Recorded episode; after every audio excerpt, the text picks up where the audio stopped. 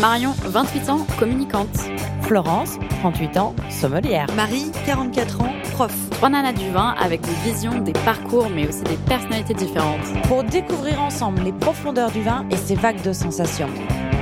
Alors, on part en plongée ensemble? Bonjour Olivier, merci euh, d'être avec nous aujourd'hui pour parler donc, des défauts du vin. Donc, je suis avec Marie et Flo et on va avoir euh, une petite discussion ensemble. Donc toi, tu viens d'une famille de vignerons euh, à Bordeaux, tu as été chef de culture, directeur d'exploitation et directeur technique de plusieurs domaines. Et depuis donc maintenant quasi 30 ans, tu as créé ton entreprise Les Faiseurs de Vin. Et tu accompagnes les vignerons donc en conversion bio et biodynamie. Alors, est-ce que déjà tu peux nous expliquer ce que c'est un faiseur de vin? C'est tout simple.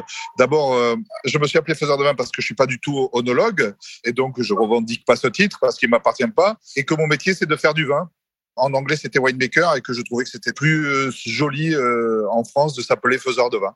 Donc, un faiseur de vin, euh, comme je l'ai dit, c'est quelqu'un qui fait du vin, mais nous, en fait, on, on part pas du raisin et on le vinifie pas. On part des besoins de la propriété, des besoins commerciaux, des besoins financiers ou des ressources humaines. Et ensuite, en fonction de ça, on essaiera de faire des produits et de monter des gammes. Et donc, on part de la fin pour revenir au début. Et je me rappelle la première fois qu'on s'est eu au téléphone, tu m'as dit les vins sont vivants et comme nous, ils ont donc des défauts. Ça n'est pas une fatalité, il faut les accepter. Est-ce que c'est si facile pour un vigneron d'accepter qu'un vin ne soit pas parfait et ait des défauts? Ben, Bien sûr. Aujourd'hui, euh, on a passé ces 25 dernières années à, essayer de gommer nos défauts et, notamment sur certaines régions comme à Bordeaux euh, qui nous ont fait attention évoluer. Mais est-ce qu'aujourd'hui, c'est pas parce qu'un vin a un taux d'alcool euh, plus faible que ça devient un défaut? Est-ce que c'est parce qu'un vin est moins extrait, est-ce que c'est un défaut? Est-ce qu'un vin qui a un peu de volatile, est-ce que c'est un défaut? Et est-ce que la réduction est un défaut? Donc aujourd'hui, comme les vins sont vivants comme les êtres humains et qui réagissent, il faut pouvoir les accepter et les accompagner pour que ce défaut devienne une qualité ou une particularité du vin qui en fera que ça sera euh, unique et, agréable. Une sorte de signature en quelque sorte. Ah mais euh, complètement. Euh, il y a des années, quand 2021 on est touché par le gel et que ensuite on a une floraison qui se déroule en trois ou quatre fois et qu'on rentre des raisins avec des maturités différentes si on essaye de les vinifier de façon conventionnelle, euh, avec euh, une fois et demi le volume de la cuve en remontage pour aller chercher les tanins, ça peut pas marcher. Donc, il faut accepter le défaut que la nature nous a proposé et s'adapter et de manière à travailler en infusion, de pas aller chercher très loin, travailler avec une demi-couleur pour que le vin soit très soyeux, agréable, croquant, avec peut-être un peu plus de fraîcheur, mais euh, ça devient très agréable à ce moment-là. C'est profiter en fait et en travaillant en communion avec la nature. Ces derniers temps, on l'a oublié parce qu'on a standardisé nos goûts, on a standardisé notre travail pour des questions de, de coûts de production, hein, tout simplement. Et, aujourd'hui, il faut revenir à, certaines valeurs et à du bon sens surtout du bon sens.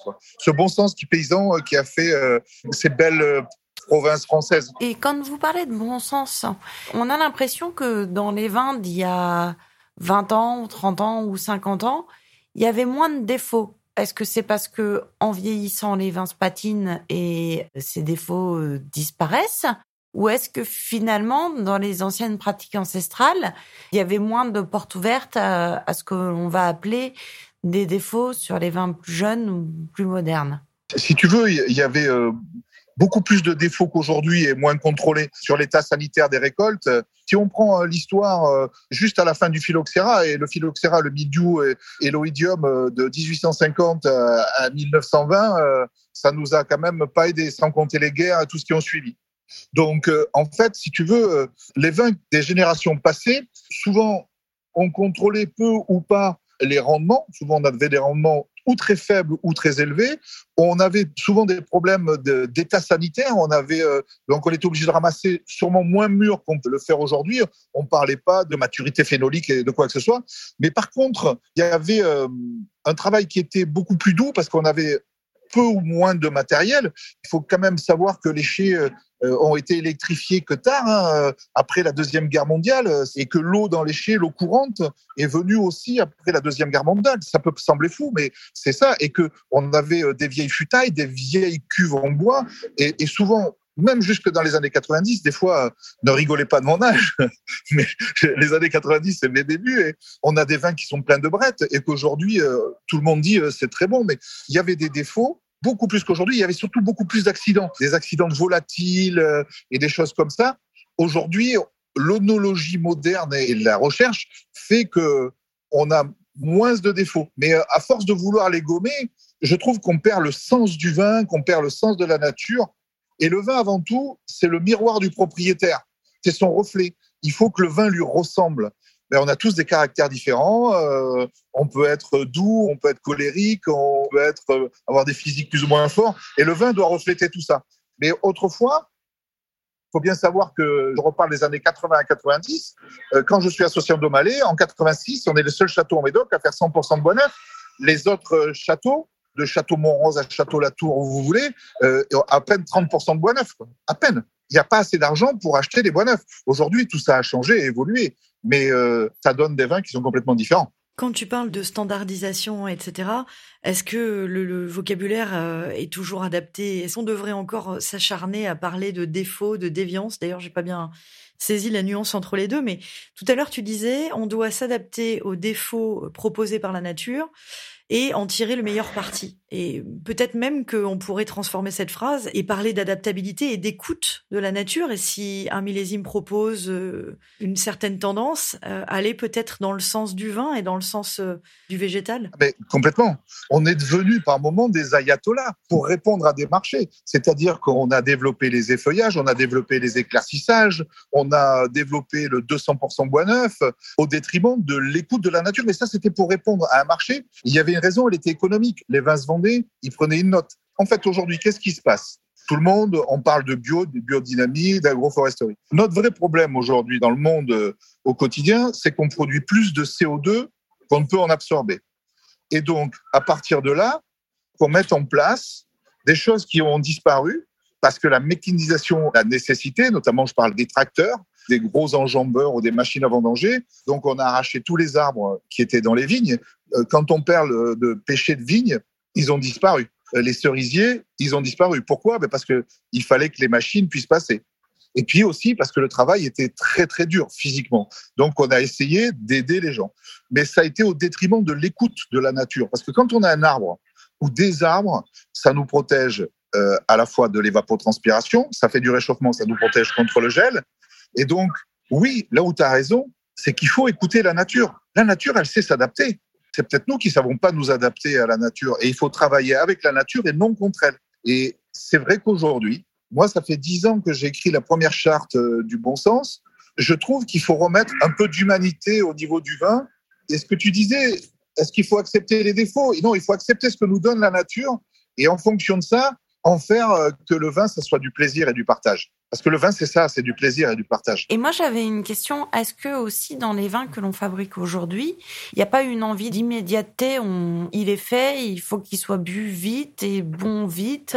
Alors qu'auparavant, on disait, bon, bah, il est fait, mais euh, toute façon, il va passer euh, je ne sais combien de temps en fût, en cuve, puis après en bouteille. Et euh, est-ce que ce, ce, côté de vouloir gommer les défauts est aussi dû au fait que veut que les choses aillent beaucoup plus vite de nos jours, comme vous parliez de, euh, de la mécanisation? En fait, aujourd'hui, on fait du vin et on essaye de le vendre. Et souvent, ça devient un problème économique, c'est-à-dire qu'il faut qu'une exploitation puisse vivre et vivre décemment et vivre de son travail. Et souvent, ça c'est la parenthèse, en France et notamment agriculteurs ou tous les artisans ont du mal à vivre de leur travail. Le travail n'est pas payé à sa juste valeur. Ça, c'est mon avis personnel.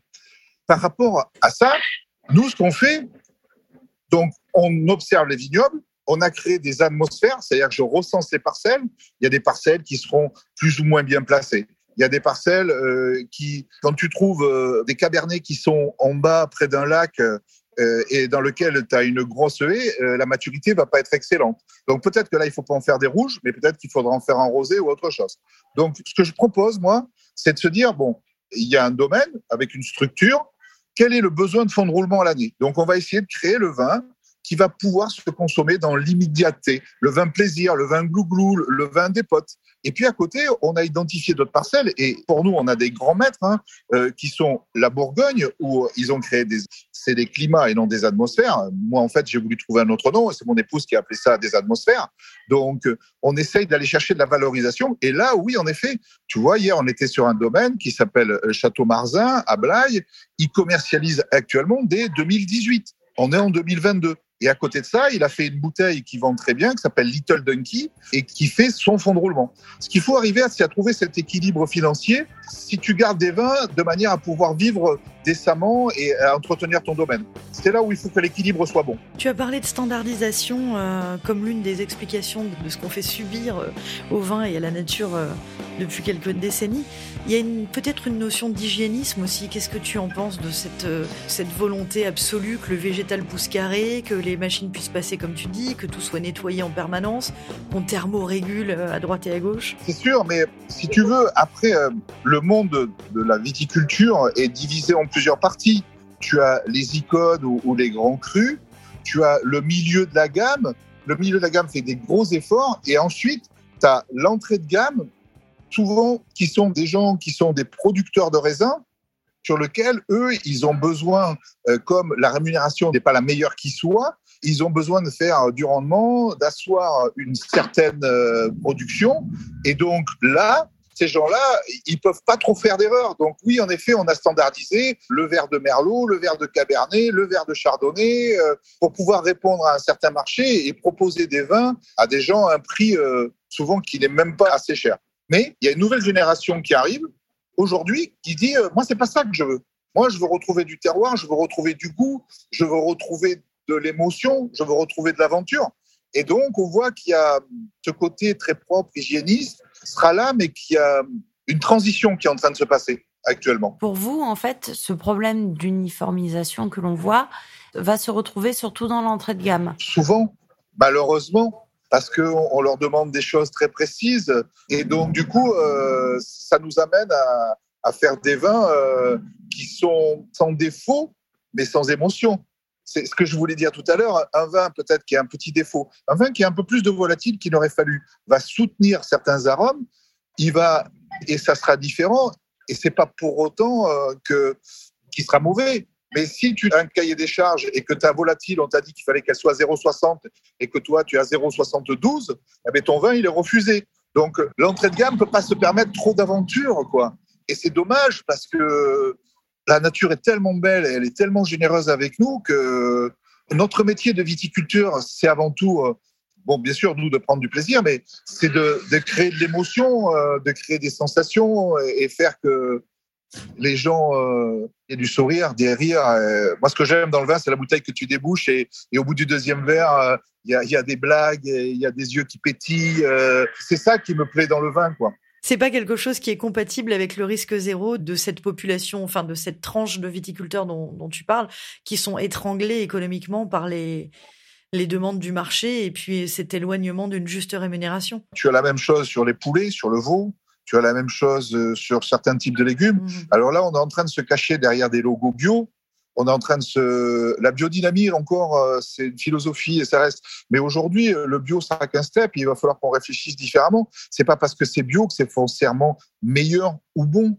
Euh, ce qui va compter, c'est qu'on protège notre environnement. Et aujourd'hui, tu l'as résumé, c'est pas parce que les vins sont le plus propre possible qu'on a de l'émotion dedans. Tu vois de plus en plus de vignerons qui, euh, et viticulteurs du coup qui sont attachés à justement rendre l'environnement plus écologique et qui veulent influencer leur vin vers cette direction-là. Bien sûr, on en voit vraiment de plus en plus parce que aujourd'hui, euh, ce qui est dramatique, c'est que le cours du Bordeaux de base, à Bordeaux, on, on, a des termes anciens. Quand on parle de vente, on parle un tonneau, un tonneau égale 9 hectos de vin, donc 900 litres, et 900 euh, litres égale 1200 bouteilles.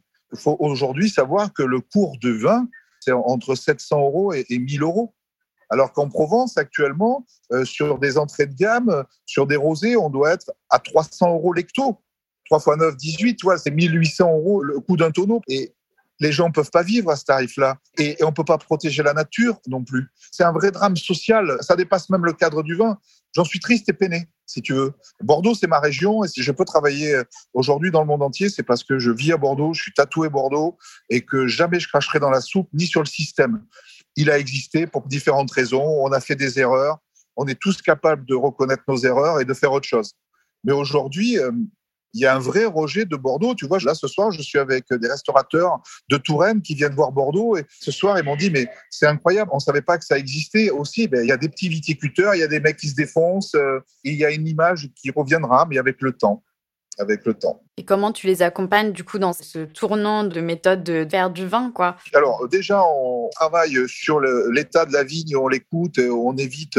En fait, on, essaye de limiter euh, les intrants, l'alimentation, on essaye de lutter euh, contre les phénomènes d'érosion, les phénomènes de sécheresse. Donc maintenant, ça fait euh, plus de dix ans nous qu'on a remis en place des couverts végétaux, qu'on essaye d'avoir des sols qui vivent, parce qu'aujourd'hui il y a des sols qui ne vivent même plus. Ce sont des autoroutes, tu peux même pas faire de trous dedans. Au niveau racinaire ce que ça donne. Et donc on essaye que les, plantes s'autosuffisent. Et ensuite, on va limiter euh, les intrants aussi au niveau de la vinification, c'est-à-dire que on va essayer de travailler sans soufre, sans SO2. Le SO2, c'est un inhibiteur d'arôme. Alors, dans les vins un peu plus standardisés, euh, on avait des conditions très draconiennes où on doit mettre. Mais là, nous, on essaye de les limiter, de vinifier sans ça, et si on peut, au moment de la mise, d'en mettre le moins possible et si on a des marchés, de plus en mettre du tout. Donc ça donne des vins déjà complètement différents. Et ensuite, ce qu'on essaye de faire, c'est de limiter, alors là je parle pour les rouges, les extractions, comme je te dis tout à l'heure, nous on travaille plutôt en infusion, c'est-à-dire qu'on est très peu interventionniste, ce qui fait que ça donne des vins avec des fruits beaucoup plus délicats, des tanins soyeux. Mais après, ça nous pose des problèmes sur la reconnaissance du vin. On, on vient prendre des échantillons et les gens disent ce n'est pas dans le standard de Bordeaux. Donc, ils nous refusent les droits de vente. C'est très compliqué euh, parce qu'on a un système euh, qui serait un système un peu de, c'est du Kafka des fois, quoi. Euh, et c'est pour ça qu'il y a tant de gens qui aujourd'hui quittent les appellations, les AOP, pour faire du vin de France, pour avoir beaucoup plus de liberté. Et donc, euh, si je peux me permettre de rebondir euh, là-dessus, vous disiez que euh, le travail ne paye pas. Qu'est-ce que la filière vin peut faire pour monter en gamme ce qu'on appelle l'entrée de gamme et pour permettre aux gens de l'entrée de gamme de gagner leur vie, tout en faisant un travail dont ils seront fiers, un vin dont ils seront fiers et un vin de qualité qui abîme pas la nature et qui donne du plaisir en même temps à la dégustation. Déjà, la première des choses, alors ils vont te dire qu'ils n'auront pas le droit serait de faire une table ronde. Moi, je crois beaucoup aux négociations, je crois beaucoup aux paroles et, euh, et, aux échanges. Mais combien coûte à produire euh, un hecto de vin? Et à partir de là, c'est de dire ça nous coûte X. Il faut que la personne vive, donc c'est ce X plus 20 ou 30% en comptant les risques climatiques. Et on dit qu'on ne peut pas vendre en dessous et on communique sur ça. C'est-à-dire qu'on ouvre l'entrée de base, ça nous coûte ça, et pour que les gens puissent vivre et sauver un peu notre patrimoine écologique, parce que aujourd'hui, euh, quand une propriété disparaît, c'est des maisons qui s'y construisent, donc euh, on change les écoulements des eaux, les vents et tout, c'est terrible. Et donc déjà, si on avait une proposition commerciale, mais qui soit intelligente, euh, tu discutes avec les gens, tout le monde te dit c'est trop cher. Mais attends, mais t'as pas vu ce que ça nous a coûté à produire, regarde. Et donc déjà, ça nous coûte tant à produire, il faut qu'on vive. Mais on a la même chose pour le blé, on a la même chose pour les fruits. J'ai une ma famille qui est dans les fruits et légumes, c'est catastrophique, quoi. Parce que on tient pas compte. Euh, on dit le consommateur l'achètera pas, mais c'est faux. Le consommateur il en achètera si on lui explique, peut-être qu'il en boira un peu moins, mais il sera fier d'en acheter. Et puis après, surtout aussi, ce qu'il faut quand on monte dans la gamme, c'est créer et aller rechercher des middle gamme ou des hautes gamme qui a une vraie raison d'être, ou c'est par du cépage, ou c'est par le terroir. Et là, euh, c'est l'entrée de gamme qui fera monter tout le reste. Et puis après, il y a aussi d'autres moyens. Moi, j'ai des idées. Tu vois, par exemple, si on parle de Bordeaux, par exemple, Bordeaux, on dit qu'il y a 7000 châteaux. Bien, imaginons que euh, c'est 7000 châteaux. Alors, tout le monde ne pourra pas, mais tu en as 3500 qui achètent un mouton. Et dans ces 3500, euh, il y a les 3500 qui donnent 100 euros. Ça fait de l'argent derrière. Et là, on communique auprès de la planète entière que Bordeaux, on a créé des emplois, on a mis des moutons dans les vignes, les 62 appellations se sont réunies, eu un projet commun. Et puis derrière, on en fait un logo, on en fait un label, et les gens qui viennent le voient. On pourrait imaginer que les crus classés, on fasse une Coupe d'Europe. Euh, tu as l'Union des grands crus qui, je crois, qui doivent être 132. J'ai plus le chiffre exact, il faut m'excuser. Eh bien, euh, on pourrait avoir une dégustation, avoir 132 participants, et puis euh, ben, Aubryon devient le parrain de Château l'Aiguillonnet. Et pendant une année, il s'occupe et il l'accompagne. Ça pourrait être tellement plus simple, et, ça serait tellement plus beau, et, et le geste serait tellement fort mais personne ne veut de ça, quoi. Tu dis que ça passe par deux choses. D'une part, la pédagogie auprès du consommateur, notamment sur les, coûts de production, et être capable de faire la distinction entre le prix des choses et le coût des choses. Et ensuite, tu parles aussi d'une vraie raison d'être euh, des grands crus, en tout cas des, gammes très très hautes, qui pour l'instant sont euh, souvent des histoires d'étiquettes, de marketing, etc. Alors, la première question sur la pédagogie auprès des consommateurs, comment est-ce qu'on peut concilier ça avec ce rabâchage permanent, notamment de la grande distribution, autour du prix le plus bas, toujours le prix le plus bas. On parle jamais de plaisir, on parle certainement pas du plaisir, ni même de la santé des vignerons, mais toujours de, de, la somme qui doit euh, sans arrêt être euh, diminuée, euh, consacrée à la nourriture, à l'alimentaire et au vin aussi. Déjà, peut-être qu'il faut changer de système de commercialisation. C'est-à-dire qu'aujourd'hui, euh, ben, peut-être qu'il faut garder euh, les grandes surfaces, mais euh, peut-être qu'il faut aussi que le viticulteur ben, commercialise un peu différemment. Retrouve son indépendance aussi. Exactement, parce qu'aujourd'hui, on voit le nombre de restaurants qui augmente, le nombre de cavistes, et, eux, ils veulent des histoires, ils veulent des, des vins nouveaux. Mais les grandes, très très grandes réussites euh, aujourd'hui, euh, tu prends un garçon comme euh, Gérard Bertrand, je crois qu'il doit être dans 175 pays dans le monde. Et en 90, quand il a commencé, il, ne vendait pas une seule bouteille à l'export, donc il s'est déplacé aussi. C'est-à-dire que le viticulteur aussi doit comprendre ben, qu'il faut qu'il trouve, comme tu l'as dit, une certaine indépendance, qu'on mette pas tous nos œufs dans le même panier et qu'on n'attende pas le, miracle de la grande distribution. Et ensuite, il faut aussi afficher euh, clairement. Euh, je reviens sur ces coûts de production parce qu'on parle que d'un prix de vente. Mais euh, aujourd'hui, on parle jamais de coûts de production.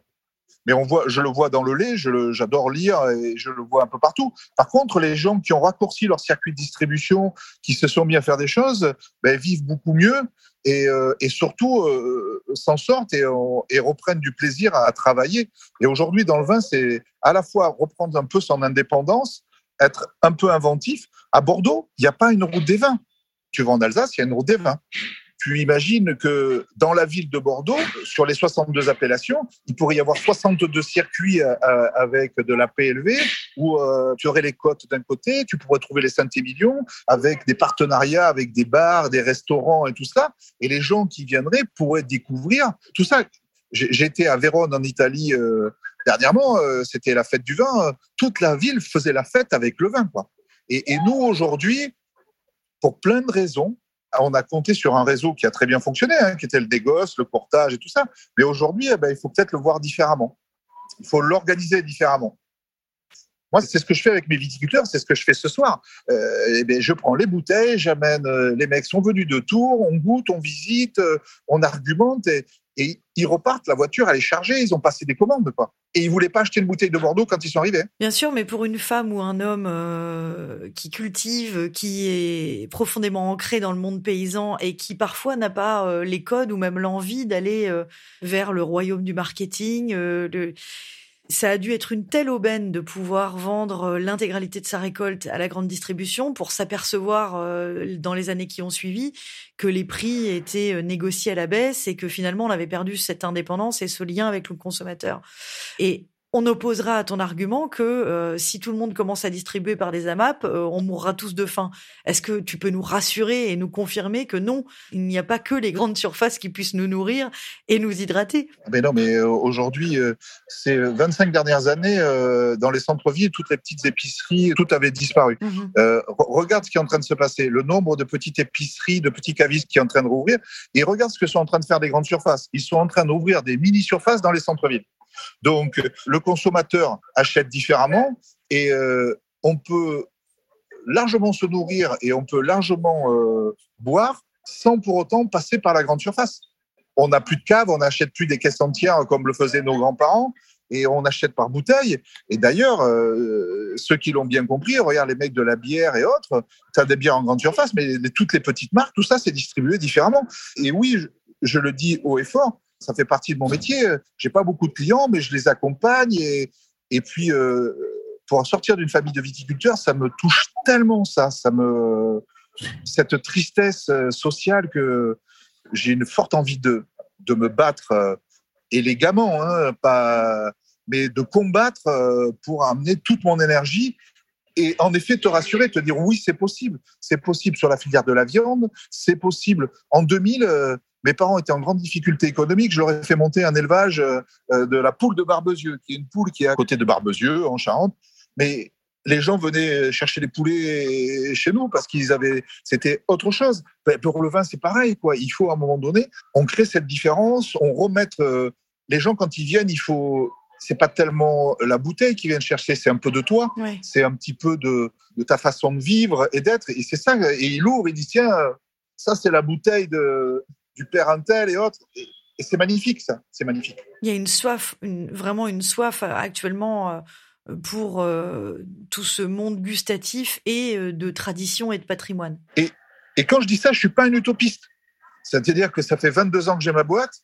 Je, trouve que, eh bien oui, un peu de volatile dans les vins, ça peut pas faire de mal. Un vin qui est un peu réduit, ça peut pas faire de mal. Un vin dans lequel il y a des dépôts, eh bien oui, c'est bon, quoi. Et, donc, à un moment donné, retrouvons nos, valeurs, retrouvons nos valeurs terriennes. La France est un territoire merveilleux. On y trouve des fromages, des animaux, on y trouve des, entrepreneurs incroyables. Euh, la vigne, c'est qu'une liane. Donc, écoutons la nature. Ne travaillons pas contre elle, quoi. Et puis après, ben, aussi, quand je dis qu'il faut retrouver du bon sens, il faut qu'on soit un petit peu malin. Moi, ça me plaît ce mot paysan. Il essaye toujours de te prendre un petit sou par là et tout. il a son petit porte-monnaie dans sa poche. Mais c'est ça qu'on a envie d'être et c'est notre vie. On est tous issus de cette culture-là, quoi. Et aujourd'hui, pour des raisons de facilité, pour des raisons, tu l'as dit tout à l'heure, c'était plus simple, ça faisait un peu rêver, mais le rêve devient cauchemar. Ce qu'on peut voir en tout cas avec toi, Olivier, c'est que les défauts, c'est pas uniquement dans la bouteille, les défauts du vin, ils peuvent être euh, bien ailleurs également. Et donc c'est intéressant aussi de voir cet aspect-là. En tous les cas, je, je sais pas, nous, euh, c'était très intéressant de voir que, en effet, il faut prendre en compte tous les atmosphères en fait des différents domaines pour euh, s'adapter en fait à l'image du vigneron qui veut donner aussi à son vin et que les défauts, euh, voilà, c'est pas rédhibitoire, que euh, parfois donc euh, c'est peut être même apparemment agréable et qu'en tous les cas on peut faire avec. Il y a beaucoup plus important, des enjeux beaucoup plus importants à voir aussi à côté. Pour moi, oui, et puis j'espère que très vite on va pouvoir partager une bouteille ensemble. Bah nous on veut les goûter, hein, les Bordeaux de Niche. Hein. Ça paraît inévitable, Olivier, parce que je crois qu'on te doit vraiment un grand merci pour ce discours optimiste, inspirant, humaniste. Et c'est très. Ben, c'est je, pense qu'on a besoin d'entendre ça en ce moment. Et on a besoin d'entendre ça. Et tu sais, je travaille en Ukraine et si j'y travaille, c'est pas tellement pour l'argent. Je travaille à Odessa euh, chez des amis euh, qui sont devenus des gens incroyables. Ce monde du vin, c'est le monde de la fraternité, c'est le monde de l'échange. Et aujourd'hui, euh, ben, on voit des choses très graves dans le monde. Et, c'est pour ça qu'on se doit. Je suis un ancien sportif de haut niveau et c'est pour ça qu'on n'a jamais perdu. Il faut continuer à espérer et, et porter la bonne parole.